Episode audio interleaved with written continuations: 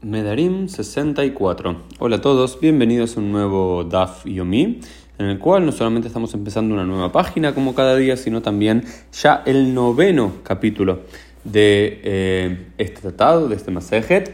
Y por supuesto empieza con una Mishnah que nos dice Rabbi Eliezer Omer, Potchin le Adam Hay un mahloket, hay una discusión entre Rabbi Eliezer y los Jajamim, en el cual Rabbi Eliezer sostiene que Potjim le Adam se le permite a los sabios abrirle a la persona, es decir, eh, disolver su voto en relación al honor de su padre y de su madre, pero los sabios lo prohíben. ¿Por qué? ¿Cuál es la discusión? Digamos, eh, cuando una persona va a anular su voto, tiene que hacer Sheilat Jajam tiene que ir a preguntarle a un jajama, a un sabio, o una forma que encuentra un camino, liftoach delet, para abrir una puerta para disolver su voto. Quizás no tuvo la intención, quizás no pensó en eso y demás, y se podría disolver el voto. Ahora dicen, ¿qué pasa si Rabieles se sostiene que si uno dice, si los sabios le preguntarían a esa persona, si vos supieses que el honor de tus padres, de tu mamá, de tu papá se hubiese visto afectado por lo que hiciste, ¿hubieses mantenido esa promesa? Y la persona obviamente va a decir que no, entonces su voto está liberado, eh, es una posibilidad de liberar el voto según la posición de Rabbi Eliezer. Los Jajamim sostienen que no, que no es un camino, no es una pregunta habilitante del honor del padre y la madre. ¿Por qué? Porque eh, ah, sigue diciendo la, eh, Rabbi Tzadok, comenta en la Mishnah y dice, if,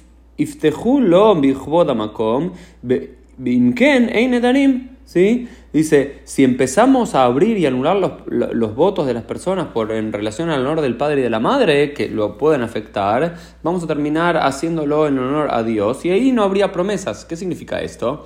La idea es decir, por supuesto que ninguna persona es tan desfach tiene tanta desfachatez, tiene tanta chutzpah, para decir, no, eh, esto no, no hubiese infringido el honor de mi padre y mi madre. Por supuesto que si uno hace una promesa, una tonta promesa, una promesa en la cual uno se abstiene de hacer tal o cual cosa, o promete hacer tal o cual cosa que eh, perjudicaría el honor de sus padres, por, por supuesto que la persona no sería tan desfachada de decir, no, no lo haría. Y lo mismo en relación a Dios. Entonces son caminos como demasiado sencillos, intuye Rabbi y los Jajamim, para plantear que se puedan honrar los votos en relación a esto. Por lo cual los Jajamim no lo permiten en ese sentido.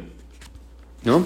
Y después hay una discusión en la propia Gemara entre... Eh, Abaya y Raba, ¿qué significa el término Einedarim? Que finalmente no va a terminar habiendo eh, promesas, ¿no? Entonces, eh, Raba sostiene que eh, no habría imkein enedarim ni shalim lejaham. Si esto va a ser así, y por supuesto que cada persona va a pues una muy buena excusa y es súper razonable que la persona luego sienta vergüenza de lo que pueden sentir sus padres por el honor que les perjudicó por tal o cual promesa que hicieron. Por supuesto que esa persona dice, ah, bueno, si esto es así, mi, promesa queda anulada y no le voy a ir a preguntar a un jajam, no le voy a preguntar a un sabio cómo disolverlo. Entonces, eh, por lo cual, esta es una de las ideas por lo cual se sostiene que eh, no, va, no, se permiten disolver los votos por, en relación al honor del padre y de la madre, o Calva Homer, el honor a Dios. Otro de los puntos centrales que aparece aquí en, la Gemara, que solamente quiero resaltar a modo de, dato, tiene que ver con una imbra, una enseñanza de Rabbi Yeshua ben Levi. Rabbi Yeshua ben Levi, eh, el acrónimo del Ribal, eh, Reish Yud Bet eh, Lamed dice Kol Adam She'ein Lo Banim Hashub Kamet.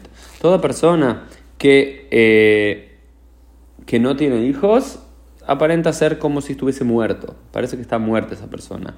Y luego la Gemara trae otra braita, otra cita para corroborar este punto. Y dice, Arba Hashubim Met. Cuatro hay personas que están vivas, pero parecen ser como si estuviesen muertas. El Ani, Umetzorah, Besuma, Umishein Lobanim.